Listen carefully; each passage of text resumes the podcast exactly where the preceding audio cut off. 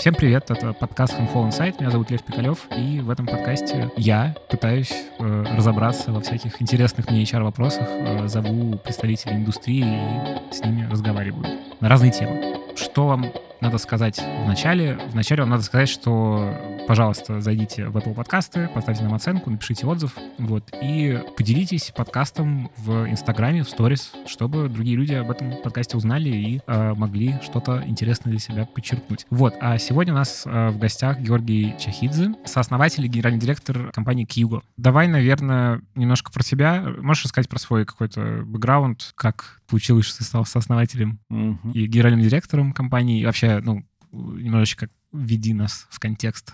Ну, я думаю, стоит начать с конца, да, то есть в конце 2019 года я, на мой взгляд, вполне успешно влился в ряды российских предпринимателей и бизнесменов. Хорошее время ты нашел для.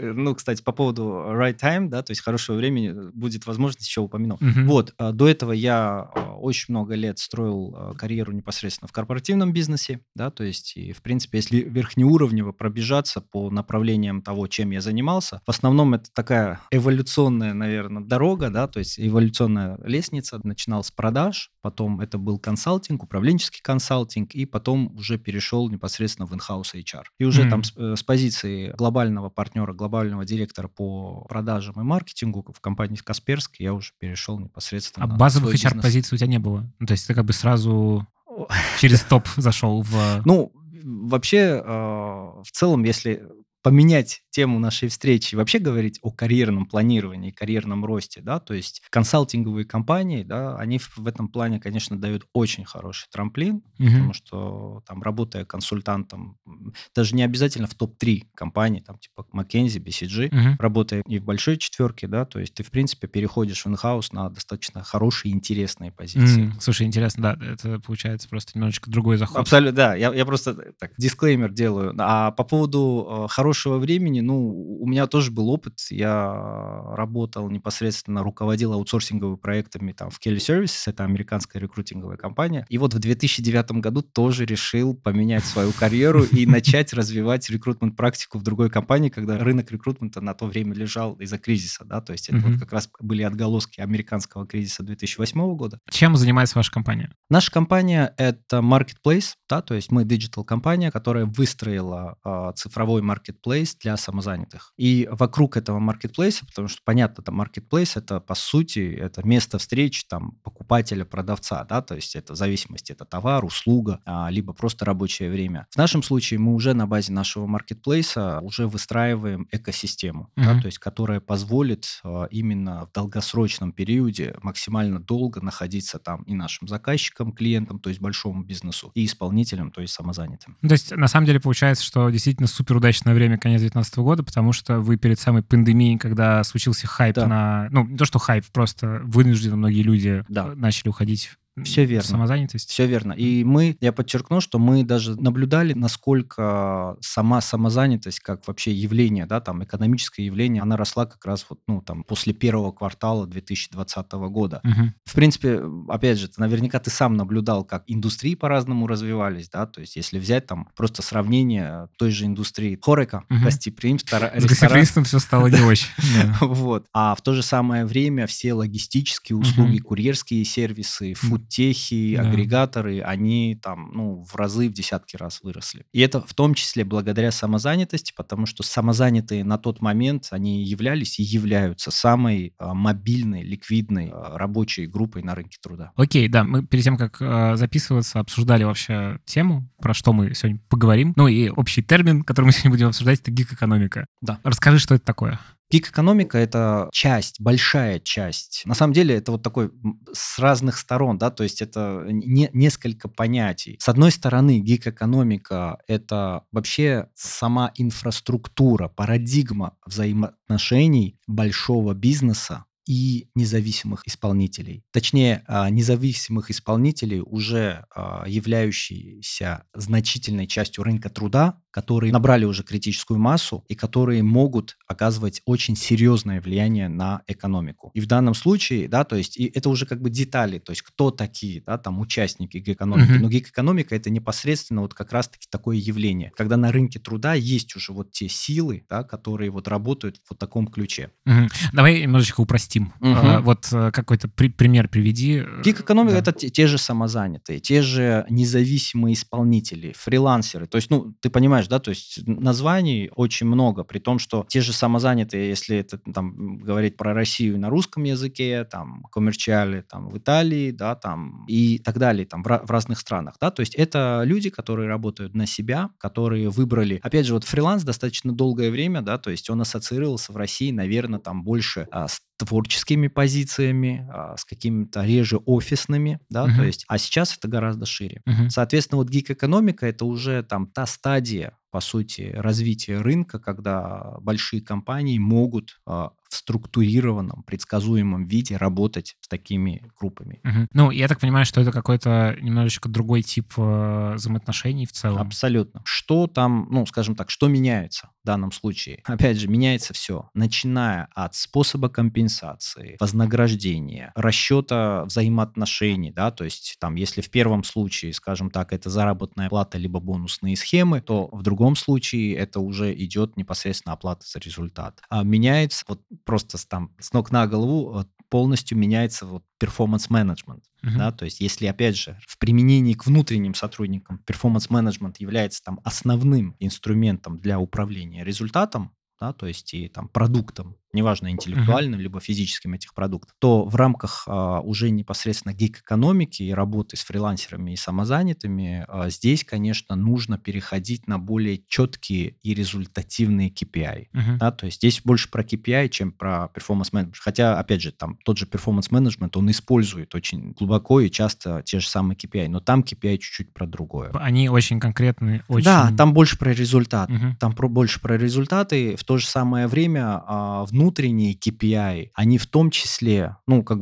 я сам как HR в прошлом, да, то есть помогая бизнесу, да, то есть мы в том числе часто смотрели, чтобы некоторые из KPI были предиктивными, да, то есть не только постфактум, когда ты там видишь, там есть результат, нету результата, но опять же ты всегда пытаешься внедрить какие-то предиктивные KPI, которые являются по большому счету маркерами, угу. все ли хорошо да. с процессом, угу. да, чтобы там, не знаю, там к концу квартала мы не оказались в ситуации, когда мы имеем там невыполнение плана там на 50%. Угу. Но это как небольшой пример. Э, если как-то я сейчас попробую своими с вами, uh-huh. я просто с этим термином, ну, сталкивался, но так очень э, условно, и хочется разобраться мне. Значит, насколько я понимаю, главный плюс для бизнеса — это э, возможность масштабирования и, наоборот, размасштабирования в нужный момент в зависимости там, от ситуации на рынке. Или я немножечко неправильно понимаю? Нет, ты абсолютно прав, Лев. Это гибкость. Угу. Прежде всего, это гибкость, это масштабируемая история, это возможность, опять же, там, без особо сильных и важных а, барьеров а, входа сразу же разворачивать там либо производство, либо новые отделы, новые, новые страны, новые процессы. Угу. То есть это очень удобно. Вот. А, ну, и здесь как раз-таки, ну, там есть важный фактор в развитии любой компании, да, то есть это так называемая планирования трудовых ресурсов организации, да, то есть у компании mm-hmm. есть там, допустим, пятилетняя стратегия, там в рамках этой стратегии мы должны вот сделать это, вырасти так, так, так, вот, и этот процесс, конечно, занимает очень много времени, в том числе не, не только с точки зрения того, что там, вот, окей, там надо нанять там плюс 200 человек и так далее, нужно выстроить там всю инфраструктуру. В то же самое время гик-экономика помогает вот как раз-таки вот это развертывание, планирование персонала сделать более, ну, скажем так, легче реализуемым. Из тех примеров, которые на ум приходят, компании, которые уже работают вот в какой-то такой парадигме, там, условно, это как раз вот то, что мы вначале говорили про пандемию и компании, которые сильно выросли на фоне пандемии. То есть это что-то связанное с логистикой, что-то связанное... Ну, то есть у меня какой вопрос? Только ли это какой-то очень понятный функционал или гик-экономика в целом на очень, ну, на разные специальности рассчитана, на разные квалификации труд? А, часто пытаются а, гиг-экономику привязать к каким-то функциям. А, точнее, сперва начинают с индустрии, типа вот в этой индустрии там гиг-экономика точно работает, либо в этом департаменте там, ну, вот просто там один из отделов, да, структуры компании. Я сказал бы так, что и индустрия, и департаменты — это скорее вторичное последствие того, где может быть э, или не может быть применима гиг-экономика. Первичным является на самом деле бизнес-процесс. И ты тоже это сказал. Да, ну, э, то есть, э, по моим ощущениям, то, что больше сходно к гиг-экономике, это процесс, который, возможно, в какой-то некий блок собрать, такой как бы капсулу, которую ты разворачиваешь, и она присоединяется довольно просто к твоему бизнесу, как да. отдельный понятный да. процесс. Чем больше есть в этом процессе вещей там про придумывание инноваций, про ну, какую-то творческую работу, как будто бы это работает сложнее там в рамках этого термина в рамках этой модели. Да, да, я согласен. Ну, то есть я, я даже попытаюсь перефразировать своими словами. То есть mm-hmm. если процесс того или иного департамента, либо какой-то там бизнес-процесс той или иной индустрии достаточно легко, четко декомпозируется, mm-hmm. когда к этим декомпозированным элементам, частичкам достаточно легко применять как раз-таки вот эти производственные KPI, ну, назовем условно их mm-hmm. производственными. И когда у нас количество разного рода рисков достаточно на низком уровне, то тогда да. То есть это, вот знаете, как наше древо решений, да, то есть да, нет, да, нет, да, нет, да, там, можем ли применить гик-экономику? Mm-hmm. Скорее всего, да. Но здесь ты вот тоже упомянул очень важный момент, да, то есть когда я говорю про риски, да, то есть риски на самом деле там нескольких видов. Mm-hmm. Не обязательно они могут, например, быть теми же трудовыми, налоговыми, да, то есть здесь вот опять же в 21 веке, когда многие компании увеличивают сам элемент и значимость там digital в своей деятельности, тот же элемент интеллектуальных прав, да, uh-huh. то есть как происходит передача и так далее. Можем ли мы, скажем так, частично делить какие-то там э, интеллектуальную собственность там с гиг-экономикой, да, и так uh-huh. далее. Поэтому надо, конечно, рассматривать весь, весь спектр рисков. А так, да, это декомпозируемый, прозрачный процесс, который очень четко управляется и оценивается KPI. Ты прав. Окей, okay, можем какие-то примеры компаний привести, которые вот сейчас вот в этой парадигме живут? Ну, я понимаю, что эта история не про то, что у тебя либо компания там в гиг-экономике, либо нет. Это все равно сочетание каких-то элементов, наверняка отдельных процессов в рамках одной и той же компании, где может и нанятые сотрудники существовать, нанятые в штат, и работа вот с самозанятыми условно. Да, да, я попытаюсь сейчас э, перечислить компании либо индустрии, да, то есть либо виды э, департаментов и функций. И сразу же хотелось бы подчеркнуть для чистоты примера, да, то есть мы, э, и это тоже в адрес наших слушателей хотелось бы сказать, не стоит путать гиг-экономику и вот, ну, там, способ работы непосредственно с фрилансерами с ситуациями, когда компания работает, например, с крупными аутсорсинговыми бизнесами, да, uh-huh. потому что аутсорсинговый бизнес это не про гиг-экономику, uh-huh. аутсорсинговый бизнес это просто просто про введение какого-то бизнес-процесса за угу. штат организации, да, то есть, ну и там, соответственно, у тебя какой-то крупный поставщик, который, в принципе, в виде угу. какого-то генерального подрядчика организовывает часть процесса. То есть ты как бы с конечным э, работником не взаимодействуешь, ты да, взаимодействуешь да, как бы компания да, с компанией. Да. Конечно, угу. конечно. По сути, ну, даже это с точки зрения, там, не знаю, там, финансового документооборота, потому что ты получаешь один чек, да, то угу. есть один инвойс большой, там, угу. счет-фактуру, и здесь, по сути, у тебя контактным лицом является какой-то, ну, там, с той стороны аккаунт менеджер, да, uh-huh. то есть либо там менеджер проекта в данном случае, да, то есть и вот таким образом идет работа. А гик-экономика это как раз когда ты работаешь, координируешь вот эту распределенную массу исполнителей, да, то есть вот таким образом ты работаешь. Окей, давай тогда попробуем немножечко э, как-то понять по mm-hmm. отраслям, по типам деятельности, каким компаниям вообще стоит в эту сторону смотреть. Прости, я, я еще раз упомянул, что первичные здесь бизнес-процессы, да. а, и то есть я, я продолжу ответ на свой mm-hmm. вопрос, то есть скорее в каких компаниях могут быть такие бизнес-процессы. Однозначно это все, что связано с digital, это разработка. Uh-huh. А однозначно все, что связано непосредственно с, а, ну, скажем так, креативной деятельностью, начиная от дизайн-студий. То есть, по сути, вот дизайн-студии могут превратиться в сообщество дизайнеров, исполнителей, uh-huh. да, независимых. Это точно а, все, что касается служб а, доставки, все, что касается служб технического, выездного технического обслуживания в данном случае. Uh-huh. До, до, достаточно вот, ну, как бы это быстро трансформируется, прозрачно прозрачно. Очень много, ну, сервис сам по себе. Сервис вот именно физическим лицам, он в этом плане очень быстро тоже встраивается. То есть там, начиная от индустрии красоты, а, индустрии клининга, да, то есть это вот все направления, которые очень а, быстро и удобно встраиваются в гейк-экономику. Поэтому как раз-таки вот начну с последних упоминаний. То есть там часто бытует мнение, что вот исполнители, самозанятые, это скорее, наверное, про такие позиции синих воротничков, да, то есть это вот курьеры, техники, клинеры. На самом деле нет. Потому что вот это как раз есть еще и уклон очень сильный непосредственно там в digital блок. Это могут быть модераторы да, там, соцсетей спокойно. Это могут быть там консультанты в колл-центрах, да, то есть, ну, опять же, распределенных колл-центрах. Ну, ли, либо это, опять же, там, дизайнеры, которые работают на большие там строительные компании, которые в итоге дают квартиры под ключ. Вот это как пример. Вот дальше понятный, мне кажется, вопрос про командное взаимодействие. Ну, то есть, типа, тут важно, что вот в гиг-экономике есть конкретный конечный фрилансер, который оказывает услугу единолично, или, э, возможно, командное взаимодействие. И типа, потому что команда имеет некую свою динамику, свой там путь, то, как у них устроено взаимодействие, как оно выстраивается со временем. Вот возможно ли что-то подобное вот в этом, в этой оптике вообще? Ну, я, я даже дополнил бы, и возможно, и нужно, uh-huh. на самом деле. Потому что, когда мы говорим про а, предсказуемое планирование, там, взаимодействие с гейк-экономикой, вот здесь как раз важна команда. Здесь вот так, как ты правильно говоришь, важна, важна командная динамика. Здесь а, важны командные стандарты качества, да, то есть какой результат мы получаем. Мы, ну, мы не можем, работая там со 100 исполнителями, получать 100 версий результата. Да. да результат должен был один. Соответственно, вот нужна, нужна эта координационная работа. А, ну, нужно вот это правильное управление. Каждый исполнитель, по сути, является мини-поставщиком, да, то есть, соответственно, вот нужно это правильное, скоординированное управление поставщиками. Угу. Поэтому, естественно, да, то есть, э, скажем так, внешне командообразующий фактор здесь исключительно важен. А за счет чего это может выстраиваться? Ну, то есть, я так понял, угу. что ты намекаешь на некую стандартизацию, что вот, типа, у нас есть некий понятный процесс, некий стандарт качества по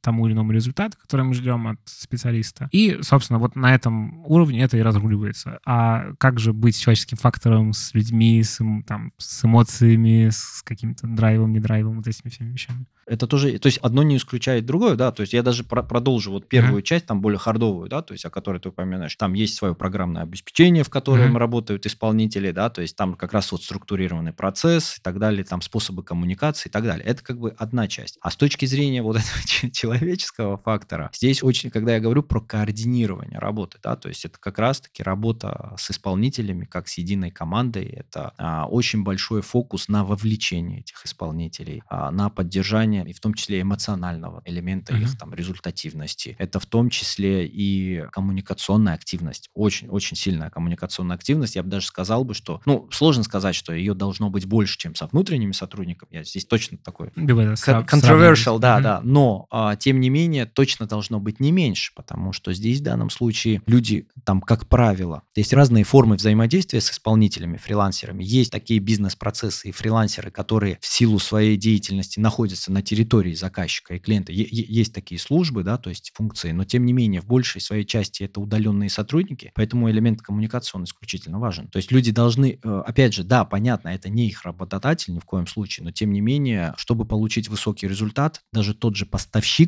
должен чувствовать себя сопричастным к финальному результату, угу. который приносит его клиент. Ну, вот это интересно, кстати, мы как раз, когда предварительно говорили перед подкастом, ты сказал фразу про то, что лояльность не равно вовлечение. Вот, можешь как-то вот это развернуть? Потому что тут, понятно, есть страх, мне кажется, должен быть такой страх владельца в бизнесе, да. что ты условно работаешь с людьми. То есть, по факту, у тебя есть какое-то количество сотрудников, которыми ты не можешь ты их не можешь уволить. Ты их не можешь уволить, да. да ты можешь только прекратить с ними сотрудничать да. или нет. Да, да, да. да это да, так устроено. Да, да. да. Ну, короче, страх понятен, что ты не можешь до конца быть уверенным, что вот ты нанял человека, что он там действительно, как ты говоришь, лоялен, угу вот, э, и действительно вовлечен. Вот э, лояльность не равно вовлечение. Вот как это разруливается на уровне uh-huh. там экономики вообще, на больших масштабах особенно?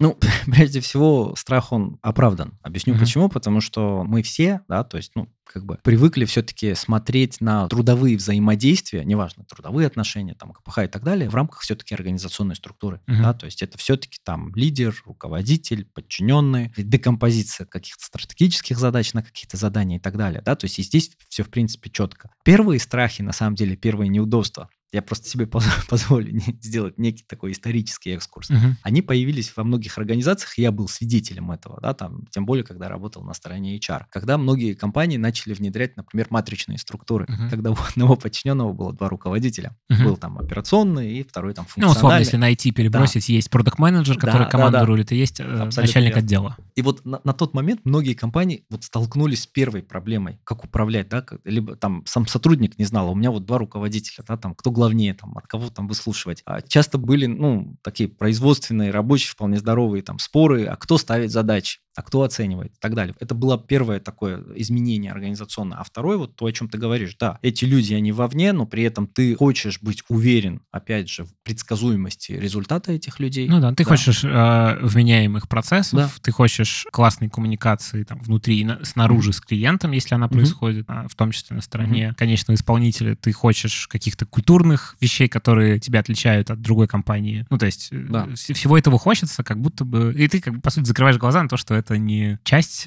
твоего бизнеса в плане не встроенные люди в систему, а что-то немножечко другое но при этом они часть твоего бизнеса.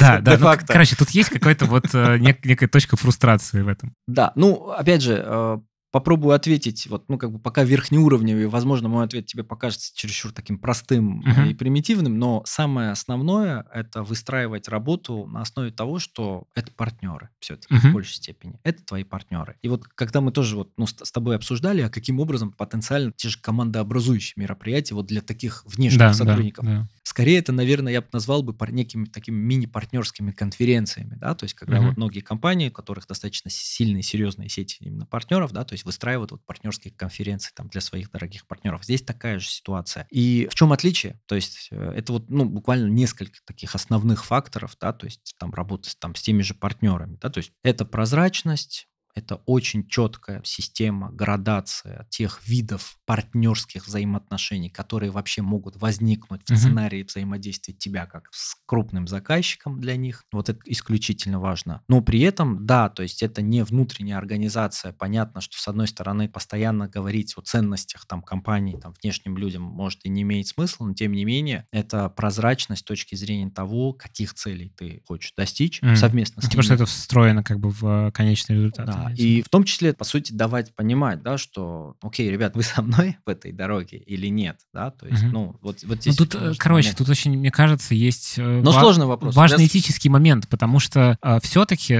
есть компания, компания на масштабе зарабатывает большие деньги, там, берем условно, не знаю, какой-нибудь там, Dark Kitchen. Угу. И вот есть низкоквалифицированный специалист, ну, условно, да. курьер, угу. который получает... Ты, с одной стороны, можешь говорить, ребят, мы с тобой партнеры, вообще-то. Но, во-первых, у вас, ну, очень грубо, у вас разный совершенно доход от, от вашей деятельности. У него, то есть это все равно отношение сверху вниз в каком-то смысле. То есть э, вот не очень понятно, как эти партнерские отношения выглядят, потому что ну, ты капиталист, который зарабатывает на том, что, в общем, люди делают, добавляешь какую-то сумму, и, собственно, на это ты живешь. И для тебя гиг-экономика в этом смысле способ там сэкономить, уйти от каких-то рисков и быстро сжаться, если что-то пошло не так, или наоборот? Ну, я вот позволь не согласиться, потому что я считаю, что все равно это партнерская модель, да, то есть вот, ну, если углубиться, да, окей, ты там, скажем так, э, руководитель этого Dark Kitchen, либо как, какой-то uh-huh. отдельной кухни, которая... Сейчас находится... мы просто да, да, да, да, пример да, такой да, пример, да. да. Но тем не менее, там, я как курьер, который к тебе прихожу, да, то есть я тоже твой партнер, потому что я, если ты вкладываешь там материалы, средства, площадь и сырье, для производства. Uh-huh, я вкладываю свое время. Типа. А я, а я круче педали на самом деле, uh-huh. как минимум там 10, uh-huh. 8, 12 часов в день. Я это все, все развожу. Поэтому здесь партнерство не всегда не, и не должно подразумевать, например, ту же там финансовую ответственность равнозначную, либо uh-huh. там разделение каких-то прибылей. Да? Uh-huh. То есть это вот как раз чуть-чуть про другое. Uh-huh.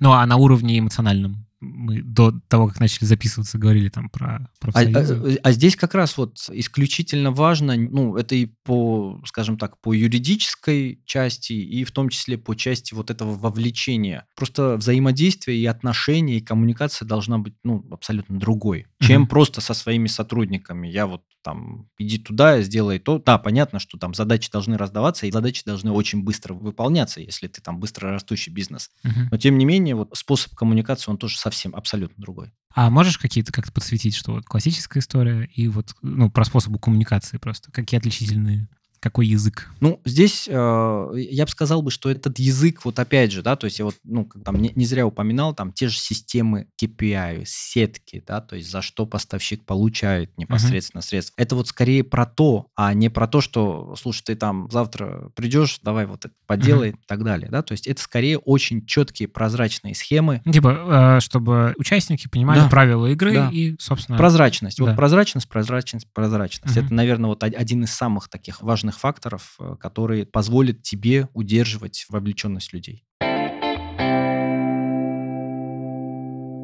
А можешь рассказать, ну, условно, если нас слушает кто-нибудь из компании, кто задумывается вот в эту сторону, с чего вообще начинается? Ну, я так понимаю, что первый шаг — это вообще понять, какие у тебя процессы, э, да. какие у тебя бизнес-процессы да. под это да. подходят в целом. Да. Мы, в принципе, уже, наверное, на этот вопрос ответили, угу. какие бизнес-процессы подходят. А что дальше? Ну, я бы это, вот если бы у нас был бы здесь флипчарт, да, то есть да, ты я, люблю, я люблю рисовать, вот, я бы это скорее визуализировал бы в некую матрицу, да, то есть, угу. с одной стороны, неважно, это X или Y, да, то есть угу. координаты, а, то есть, с одной стороны, да, это вот как раз-таки анализ а, бизнес-процессов и применимость, да, то есть угу.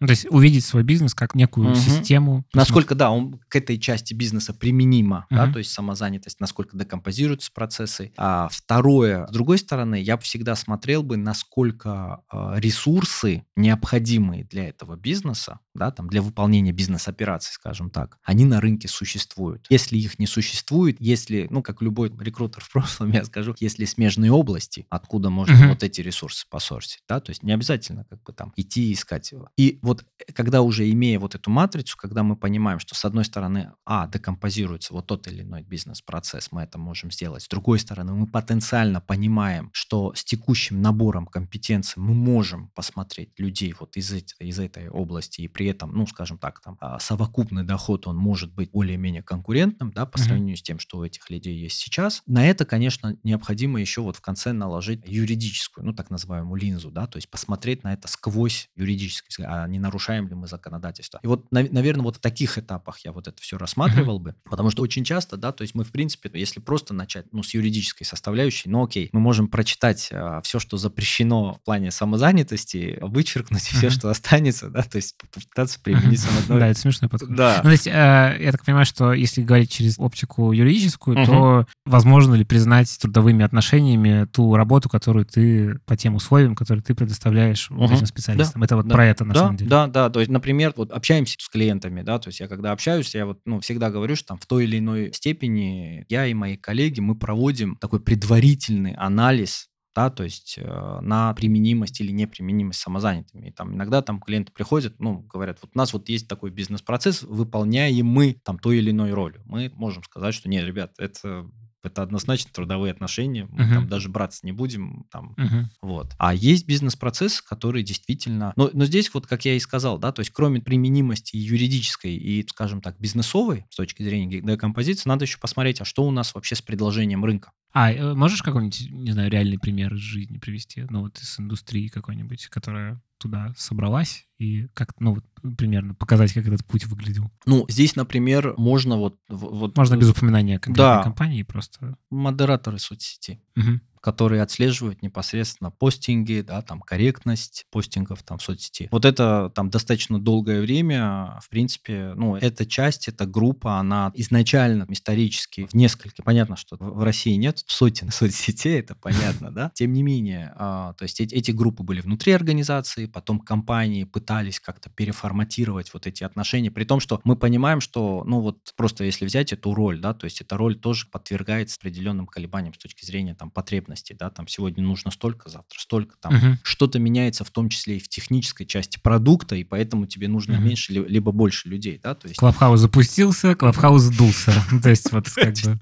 Вот, ну и, соответственно, это вот как, вот как одна из ролей, да, одна из ролей, которая вот, ну, там, очень красиво, скажем так, она вот именно там вписывается, вот эту модель, а я правильно понимаю, что главная отличительная uh-huh. черта вот такого типа работы uh-huh. это единица смысла, которую человек делает. Ну, то есть, условно, возможность Продукт, э, да? выделить конкретную задачу, которую он решает, да. которую можно оценить каким-то определенным образом по какой-то там шкале. Э, в общем, вот важна именно единичность, а не инвариантность как бы разного, что он может делать да. в процессе. То есть вот э, Ты инвариантность прав. это про э, найм, трудовые отношения, а какая-то история про конкретно сделанный забитый гость, условно, это вот про такого типа взаимоотношения. В том числе. Хочется, конечно, однозначно ответить «да», «нет», да? Да, да, да, да. Но в том числе, да. То есть это может быть промежуточный результат, ну, который мо- можно измерить. То есть это может быть поднесенный гвоздь. Тоже не обязательно забитый.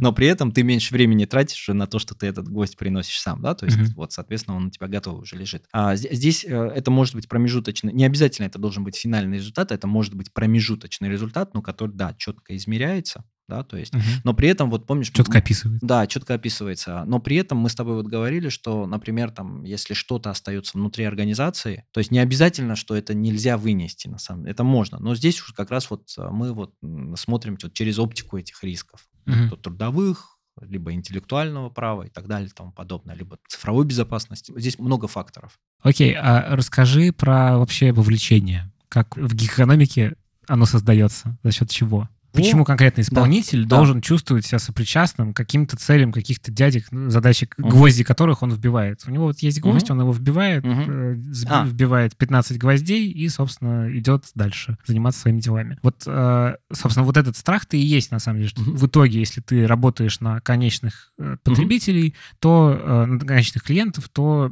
тебе сложно сделать так, чтобы вот эти сотрудники, которые там работают условно с тобой вот на этих партнерских да, отношениях, да, да. чтобы они классно вели себя клиентам, чтобы, ну, угу. клиент же на самом деле с ними взаимодействует не Безусловно, с, да. не с SEO, там, еще с кем-то. Угу. Он с конкретным клинером, курьером. Вот за счет чего вот эта вовлеченность, за счет чего появляются люди или не появляются, которые, ну, условно отлично общаются, скажем Классно так. работают. Да, классно работают. Да. Ну, здесь, э, в принципе, сама модель, она не отличается от там классической работы со своими командами, да, то есть mm-hmm. есть такое понимание, как value proposition, да, то есть тоже самое ценностное предложение, то есть, mm-hmm. ну, если в случае с а, сотрудниками это больше ценностное предложение для сотрудников внутри организации, здесь именно ценностное предложение для поставщиков, для а, mm-hmm. исполнителей. И здесь в данном случае, да, то есть мы понимаем, что а, прежде всего это вот взаимовыгодное сотрудничество. И здесь здесь вот мы видим, что, например, если брать там, вот давай просто возьмем как раз два примера, там внутренние сотрудники и непосредственно uh-huh, внешние давай. исполнители, то вот опять же там в зависимости от э, уровня персонала в той или иной организации, скажем так, триггеры и элементы вот этого ценностного предложения, они могут быть разные, это как бы мы все понимаем, либо индустрии, но тем не менее, да, там та же самая эмоциональная и социальная составляющая, например, в случае с э, внутренними сотрудниками, она гораздо больше, важнее, тяжелее, скажем uh-huh. так, с точки зрения своего веса. В то же самое время, когда мы работаем непосредственно с исполнителями внешними, да, то есть здесь, э, ну, если совсем грубо сказать, здесь больше прагматизма, здесь больше цифр, здесь больше прозрачности с точки зрения того, а каким образом поставщик может потенциально зарабатывать больше, да, при каких uh-huh. условиях и так далее. Вот здесь тоже вот просто набор элементов внутри этого ценностного предложения. Вот,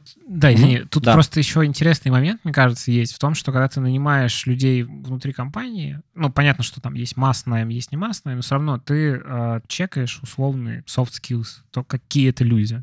И тебе там, ну, условно, предположим, тебе хочется, чтобы тебе работали классные люди, от которых клиент чувствует себя в заботе, uh-huh. во внимании, и вообще ему приятно взаимодействовать с твоей компанией. И в случае с наймом внутрь как будто бы есть больше фильтра в том, чтобы таких людей подходящих сказать. Их вообще в целом-то мало, таких людей, от которых Согласен. ты чувствуешь заботу и как бы вовлеченность в твою проблему. Не в его забивании гвоздя, а вот ну, в твою проблему и решение твоей боли как клиента. И вот как... То есть у меня есть ощущение сейчас, что это в целом... Ну вот есть масс найм, а есть еще дополнительная нахлобучка, э, усложняющая э, поиск вот таких специалистов в виде того, что у них еще и отношения другого рода с меньшей лояльностью компании. Ну, прежде всего, а, скажу, что если soft skill, да, то есть того или иного, неважно, внутреннего сотрудника, либо внешнего исполнителя, участвует в формировании вообще положительного опыта конечного клиента, либо формировании продукта, он точно так же, и, и не то, что можно, он должен быть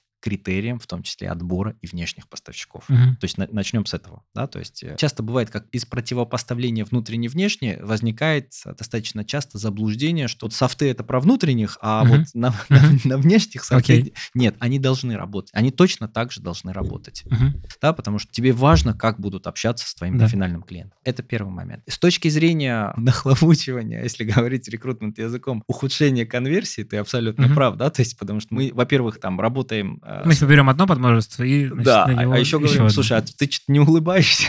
Да, вот. да, да. Ну, здесь, опять же, учитывая ухудшения да, конверсии, метрик по конверсии, здесь, опять же, мы должны смотреть на ценностное предложение. В данном случае, ну, в том числе, мы должны делать более привлекательное ценностное предложение, чтобы к нам действительно приходили внешние поставщики, которые улыбаются, mm. образно говоря. Mm-hmm. Поэтому все это суммируя, а, Лев, я бы сказал так, что, ну, софты точно так же важны для внешних mm-hmm. исполнителей. Понятно, что, а, опять же, потому что софты в итоге, они будут либо помогать, либо мешать нашим внешним поставщикам достигать тех четких производственных KPI результатов, которые мы перед ними ставим. Пока у меня такое ощущение. Общая мысль у меня такая, что, значит, uh-huh. гиг-экономика — это в целом промежуточный этап между полной автоматизацией всего и убиранием человека из этой цепочки предоставления услуги. То есть когда мы, ну, условно, роботы заменят людей, а пока как бы мы автоматизируем все, что можно автоматизировать, и дадим компаниям, значит, возможность таким образом э, взаимодействовать с сотрудниками. Что это некий промежуточный этап к роботизации. Это э, такая немножко концептуальная мысль. В целом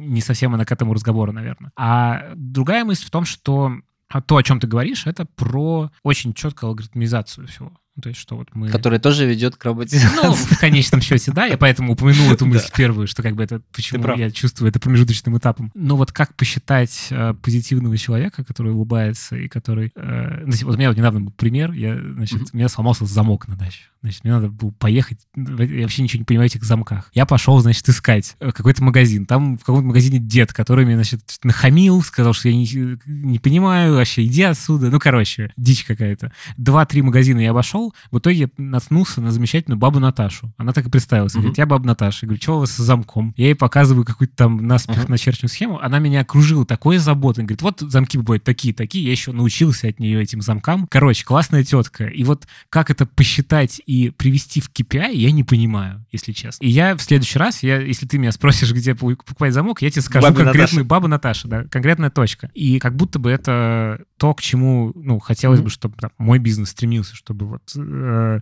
люди, которые пользуются этим сервисом, они чувствовали вот эту заботу, но я не понимаю, возможно ли ее как-то превратить в э, перевести на язык KPI. Можно. Возможно? Можно, можно. Ну, ты вот, опять же, давай вот, ну, спроецируем дальше вот этот да. пример, да, то есть, допустим, ты выстраиваешь, скажем так, сеть по консультированию, не продажи, а по консультированию. Не, вот только ты продажи, а, я еще денег с, готов заплатить. Да, но самозанятые, те же самые исполнители, как минимум в рамках законодательства Российской Федерации, не имеют права перепродавать, да, да. там, угу. вот. Поэтому назовем это красиво консультации по системам безопасности. Окей. Ну. Вот. Соответственно, а ты понимаешь, что такие консультанты, как баба Ната... Наташа, да. Ну, баба Наташа, они в итоге, скажем так, конверсия пришедших клиентов и ушедших от них, допустим, будет минимум 50 50 к 50, ну, да? в общем, да. гораздо выше, чем... Вот. А, соответственно, тебе важно, чтобы на тебя работали такие угу. поставщики по консультированию, чем вот тот первый То есть ты к тому, мужчина... что это предиктивная метрика, которая тебе покажет, да. что э, эти люди, короче, не бабы Наташи, будут отваливаться в процессе. То есть ты как бы вот ты, ты, постепенно да. их отфильтруешь вот таким да. способом. То есть ты нанял бабу Наташу и вот первого вот э, мужчину в возрасте, который там тебе да. нахамил. Ну, соответственно, там в итоге по, ты в итоге уже... метрики он покажет хуже, чем... Конечно, mm. конечно. Это первый момент. А с точки зрения, как понять, ну, слушай, здесь, опять же, вот я подчеркиваю то, что те же самые исполнители, они не являются внутренними сотрудниками, это не значит, что при отборе поставщиков мы должны руководствоваться, не знаю, только ценой услуги, допустим, uh-huh. либо какими-то там рейтинговыми звездочками и так uh-huh. далее. Вот там uh-huh. есть маркетплейсы. Здесь ты вправе и ты должен да, то есть применять там тот инструментарий, который ты считаешь нужен. И в данном случае, там, не знаю, это могут быть какие-то там предиктивные тесты, психометрический анализ, да, то есть как человек uh-huh. работает с возражениями. Этот инструментарий, он же давно есть. Соответственно, uh-huh. ты реально поймешь, человек, если не может найти э, ответ на вопрос клиента, по сути, да, то есть будет ли он хамить, либо попытается там найти решение, либо попытается продать что-то другое, uh-huh. почему ответ есть, да, то есть, uh-huh. ну, вот как пример. Интересно, конечно, да, это внушает надежду. Но при этом, знаешь, я тоже подчеркну по поводу вот, э, мне, мне тоже на самом деле очень нравится рассуждать про концепции, по поводу вот такой э, роботизации, я тоже думаю, что мы к этому идем, uh-huh. при этом, как минимум, вот в среднесрочной, краткосрочной перспективе, то, что я, я наблюдаю, по крайней мере, опять же, с точки зрения спроса, предложения рынка труда, труда, да, то есть увеличивается вообще компонент digital в деятельности всех организаций, вот абсолютно, uh-huh, всех, uh-huh. заканчивая маленьким магазинчиком, да, который, uh-huh. в принципе, на 100% раньше торговал в офлайне, но сейчас у них вот и Ну, есть... как минимум уже есть на Яндекс.Картах. Абсолютно Никита. верно. И вот с этим усилением фактора вот digital, то есть с одной стороны у нас увеличивается вот на рынке труда и спрос, и очень медленно предложение вот именно такой technology, да, компетенций, с одной стороны. В то же самое время, вот именно если брать средний уровень компетенций, должностей, он, э, в принципе, за счет автоматизации и роботизации начинает сокращаться. Uh-huh. То есть потребность. Но при этом, опять же, возникает больше спроса на синие воротнички. Угу. И вполне возможно, вот как раз-таки, с одной стороны, этот больший фактор диджитализации, автоматизации технической части, он может заменить вот эту именно среднюю прослойку, да, то есть угу. компетенции, но при этом возрастет спрос на синие воротнички. Мы когда говорили перед записью я, к стыду своему, я не знал этого термина, э, теперь знаю. Interim management, что, насколько я понимаю, это тоже внешние да? Э, управленцы, которых ты можешь привлекать как бизнес на какие-то создания процессов или еще на что-то. И они как бы не внутри компании, они внешние, условно, проектные ребята. Это тоже часть гиг-экономики. Абсолютно верно. Это такой премиум luxury Премиум сегмент. Luxury. Да. Вот. А это такой премиум сегмент. Почему я, я и говорил, вот мы там затрагивали темы курьеры, да, клинеры и так далее. Да, да, да, то да. есть не только не только угу. они, да, то есть это interim management. Вот, а, явление, которое, в принципе, ну, скажем так, а, абсолютно не новое, как минимум и на Западе, и, в принципе, в России это уже, ну, лет 10, 12, ну, сложно сказать. Но у нас упаковано в, как бы в консалтинг в целом? Или... Ты знаешь, не, ну, не совсем, да, то есть это все-таки упаковано больше во фриланс, да, ты, э, есть очень четкие, скажем так, отличия. Понятно, что когда к тебе приходит большую организацию, там, интерим, ну, скорее всего, топ-менеджер, да, потому что про средний менеджмент очень сложно придумать пример, но если э, приходит интерим менеджер на большую достаточно позицию, то да, с одной стороны, он или она, они сами в себе несут мини-консалтинговую компанию, да, то есть они должны уметь уметь делать все, либо у них должен быть нетворк, который позволит привлечь на какие-то работы да, своих суб-исполнителей. Собрать команду. Собрать команду. А, но при этом это не совсем консалтинг, это, ну, скажем так... Ну, более глубокое вовлечение. Да, абсолютно верно. Это более глубокое вовлечение, при том, ну, как бы я сейчас не топлю за интерим менеджмент, да, то есть это не, не, не тема нашей программы, но тем не менее, если классический консалтинг все-таки в большей степени, да, то есть он работает по стандартам и методологиям непосредственно организации, откуда приходит сам консультант. А в случае интерим-менеджера, как правило, правильный интерим-менеджер, он работает по методикам и по распорядкам организации, где работает, куда пришел. Это То есть не со, своим в монастырь. Да, как бы... абсолютно верно. И еще вот такой, ну, как, как всегда про деньги, как всегда про а, финансы. Ну, опять же, по опыту могу сказать, как правило, интерим-менеджеры, они получают больше прибыли, больше бонусов, образно говоря, от того, насколько сильно они а, выстроили эффективный бизнес, снизили издержки. Угу. В то же самое время, ну, часто не всегда. Часто консалтинг пытается всегда допродать какие-то дополнительные услуги. Mm-hmm. Вот. Ну, очень много отличий, но вот это, если там верхнеуровнево. Окей, okay, а расскажи, для чего нужно вот так? Ну, сходу, это если нам а, важно, чтобы провести очень быстро трансформацию, ну, изменение, трансформацию. При этом есть очень большой риск каких-то внутренних политических интриг, да, то есть очень сильной токсичности. Mm-hmm. Здесь тогда четко интерим приходит и начинает вот работать, ну, по сути, самого главного собственника, да, то есть вот это точно момент, потому что когда там есть работа, ну, опять же, консалтинговые компании, тем более очень уважаемые, да, то есть они тоже работают там на результат, то есть я ни в коем случае не хочу противопоставить, но тем не менее, это, наверное, вот первый момент. А второй момент, когда нам важна все-таки репутация интерим-менеджера. Потому что, ну, опять же, как правило, когда выбирают консалтинговые компании, то есть в основном смотрят на бренд, а в основном смотрят, не знаю, на, если это какое-то региональное подразделение глобальной компании, смотрят, что у нас есть с точки зрения подписанных контрактов с теми или иными поставщиками и так далее. В случае с интерим-менеджерами прежде всего это портфолио и репутация вот конкретного uh-huh. менеджера. Это исключительно важно. Угу. В каких случаях? То есть ты хочешь какой-то новый бизнес-процесс или что? Ну, то есть вот э, как собственной компании. Ты сказал трансформация, какие-то Трансформа... Ну, в основном, да, то есть вот я хотел бы подвести итог под трансформациями. В основном это могут быть кейсы, ну, достаточно сложные и болезненные для организации, угу. когда вот нам нужен такой вот интерим на час, который mm придет, все сделает и потом покинет компанию. Первое, что приходит в голову, это история про отдел продаж. У многих компаний с этим проблемы. Да, и... да, да. Это да. вот такого плана, когда ты нанимаешь сильного специалиста? Это с точки зрения продаж, безусловно, может быть, да, там это то направление, которое, в принципе, поддается во многом как раз-таки вот такому строительству, перестройке с нуля, да, потому что то же самое производство, имея в том числе там капитальные вложения, достаточно сложно будет ежеминутно, ежечасно перенести с одного города в другой uh-huh. и так далее, поменять там цикл производства. А здесь, здесь, безусловно, да. То есть э, я правильно понимаю, что для компании это экономия, во-первых, времени, Потому что ты не пытаешься экспертизу из разных мест выцепить и как-то сформировать да. внутри. А ты ее основываешь уже на прошлом на работающих. опыте по портфеле вот да. того или иного человека. Ну, плюс э, это точно применимо ну, практически ко всем функциям бэк-офисным, Мгм. Ну, типа там контакт-центры. Да, да.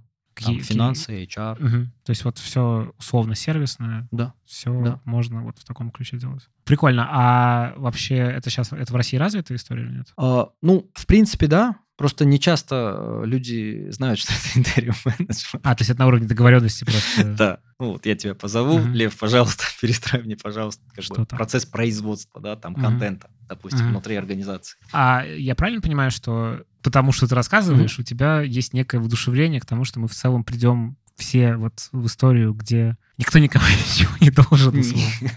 Ну что, как бы найм будет изменяться в эту сторону, в сторону не- независимых партнеров, а не нанятых сотрудников. Ну, опять же, да, то есть э, такие сущности, вообще понятия на глобальной экономической карте, как большие корпорации, как внутренние команды, так они будут всегда, скорее всего. То есть нету такого, что вот Это э, про, инер- это гиг-экономика- про инертность или нет? Просто ты Нет, описываешь это довольно... про применимость. Это про примени- М. Это все-таки про применимость, потому что, ну, по сути, интерим менеджмент, либо там фриланс, а, либо э, вот, ну, гик-экономика, она же не является, ну, панацеей серебряной пулей для всего. Мгм. Да, то есть ни в коем случае мы не можем говорить о том, что вот это там таблетка от всех болезней. Нет, ни в коем случае. То есть это вопрос применимости, правильной применимости. Просто здесь как раз вот мы сейчас идем от ситуации точки, когда мы пытались многие задачи и проблемы, ну, в целом в экономике на рынке труда решить, например, стандартными способами организационной структуры, Мгм. там, найма, внутренних команд и так далее. И мы понимаем, что не все задачи эффективно решаются вот таким способом. Мгм. И вот как раз вот есть тот же блок экономики, самозанятости в российском случае, который позволяет это делать эффективнее. Ну и наоборот. То есть невозможно будет Мгм. все лечить самозанятостью. Я вот это хочу сказать, да, Мгм. то есть не будет такого, что вот раньше говорили, все, будут только кинотеатры, не будет, либо будет только телевидение, не будет Мгм. кинотеатров и так далее. Нет. Не, ну тут же, если э, этот пример приводить с кинотеатрами и театрами, понятно, что это вопрос доли рынка. И Доли- что да. как будто бы все равно Останутся. весь мир, э, ну, останется, но Да. превалировать все-таки будет скорее вот такая модель. Сложно сказать, будет ли превалировать. Скорее всего, да, как минимум, вот с точки зрения того, что, ну, в целом вообще фриланс и гик-экономика, это же не только такой экономический процесс становления вот, М. ну, а, там, в смысле, на что это рынке. слишком, во-первых, нелинейный процесс, все это вообще все, все в мире нелинейный процесс. И то, что а, много разных есть и социальных, и культурных вещей, которые на это влияют, что типа это в целом гораздо более сложная система, чем... Это сложная система, я согласен, но я вот что, что я хотел сказать, это потому что вот фриланс и гик-экономика это не только вот про экономику, это в том числе и поколенческий сдвиг. М. Поэтому вот когда ты говоришь превалировать, я вот сейчас сам задумываюсь на самом деле, да, то есть и с одной стороны опасаюсь сказать, что да, будет превалировать, но вполне возможно, что да, объясню почему. Потому что, например, та же молодежь, те же, ну, так называемые зумеры, да, Мгм. поколение X, это ну, уже не Y. X, X это, это скорее я, X, Мгм. YZ, да. А, Соответственно, а, когда мы говорим вот именно про YZ, а, здесь в данном случае мы сами видим с точки зрения преференций рынка труда кандидатов, что они более лояльно как раз-таки относятся к гиг-экономике. И Поэтому это не только про то, что это нужно корпорациям, это на самом деле в том числе и про то, что нужно рынку труда. И Здесь это не так, что вот корпорации решили, что им будет удобнее работать. Да, на самом деле, Мгм, что это такой разносторонний процесс. Да. А я правильно понимаю, что это связано, ну, условно, что миллениалы и зумеры — это более сытое в базе поколение, чем э, их там родители, дедушки, бабушки, и для них поиск стабильности менее важен, чем... Ты прав. То есть я бы даже добавил более непуганное поколение, Ну да. да. то есть э, когда в принципе есть некая финансовая база, да, то есть, Мгм. э, Ну, ну, типа, и чувство некой безопасности. да, да, то есть это вот опять же, например, если взять, ну не знаю, именно преференции кандидатов рынка труда, взять тех же бэби-бумеров, да, Мгм. поколение X, да, то есть там все-таки экономическая составляющая, то есть важно стоять на ногах, Мгм. а потом сам элемент владения, да, то есть опять же не хочу уходить в шеер экономику. Ну да, что это как- тоже связано с тем же это самым. тоже свя- Да, связано, да, все, все правильно. Вот, поэтому а, здесь я так скажу, что а, в принципе сама гик-экономика тоже растет благодаря вот этому омоложению. Омолож- Омоложению рынка труда. Да, рынка труда, потому что вот я просто могу противопоставить этому, вот я, я, кажется, упоминал, вот возьмем, знаешь, крайний экстрем, вот японская модель трудоустройства, Мгм. когда да, люди... это мы в разговоре до обсуждали. Да, когда люди... Семейственные, э, Семейственные, корпорации. по 25 лет. Да. То есть там нормально, когда ты, по сути, свою жизнь Понятно, что здесь есть такой национально-культурный момент, но тем не менее, когда ты Мгм. свою жизнь посвящаешь вот этой компании, организации и так далее. А при этом есть гиг-экономика, когда, в принципе, вполне нормально, когда ты, работая в одной организации, у тебя еще там 2-3 проекта, вот, ну, как я, например, Мгм. да, то есть у меня есть еще проекты, да, то есть там с другими партнерами внешне, за пределами России, внутри и так далее. То есть это, в принципе, это нормально. То есть э, у меня сейчас, на самом деле, такая А. мысль промелькнула интересная, что вот этот страх, боязнь, ну, бы боязнь вхождения в такого типа отношения с э, сотрудниками, ну, оно более плоское в целом по ощущениям. Ну, в смысле, вот это партнерство предполагает более плоские отношения, менее иерархические. Что это в целом возможно, когда у тебя немножко сдвинут mindset к тому, что ты не считаешь свою организацию, свою корпорацию чем-то настолько... Это же детское чувство вот это, когда ты, Ну. значит, люди ко мне привязаны, они часть, они идейно... Согласен. Это вот про это. Согласен, потому что, ну, я вот, например, как, как минимум там в своей команде а, всегда подчеркиваю и в текущей организации, и своим подчиненным на предыдущих местах работы. Я не считаю, что работа это семья и коллектив Мгм. это семья. Нет, это скорее именно в здоровом ключе единомышленники, да, то есть это тоже, ну, партнеры в том числе. Мне на самом деле нравится это слово, этот подход, Мгм. когда вот мы там мы с тобой работаем, мы и между нами все прозрачно. Какая твоя роль, какая Мгм. твоя ценность в процессе, какая моя роль, что мы за это Мгм. получаем и так далее. Поэтому, да, это вот не про семью, это не про секту. Мгм. Ну да, это, кстати, интересно про в целом... Это же такой идейный сдвиг должен быть в целом. Ну вот как бы рынок труда с точки зрения гиг-экономики он молодеет. Соответственно, вот это происходит. Ну и предпринимательство молодеет. Да, Да, то есть вот. это в одну сторону может движение быть. Но тут зависит еще, конечно, от ситуации в странах конкретных. Да, да. Потому что любую базу можно, в принципе, выбить из-под ног и вернуться к какой-то другой точке, где как раз... Ну, безусловно, что гиг-экономика, она, ну, в свою очередь, она не может вообще как такое значимое явление на уровне страны, которое значимо для экономики, в том числе а, развиваться вопреки каким-то регуляторным Ну да, то есть ты не факторам, да. можешь в Северной Корее сейчас взять и сделать гиг-экономику, потому что там по-другому Ну, вообще. потому что там Да. ну, мы туда не доедем. Во- Во-первых, да. Прикольно, слушай, и интересно получилось, мне кажется. Спасибо тебе большое. Тебе спасибо. А, Это был подкаст Handful Insight. А, В гостях был Георгий Чехидзе из компании Hugo. Слушайте нас везде, ставьте нам оценки, пишите отзывы и всем, всем пока. Спасибо большое.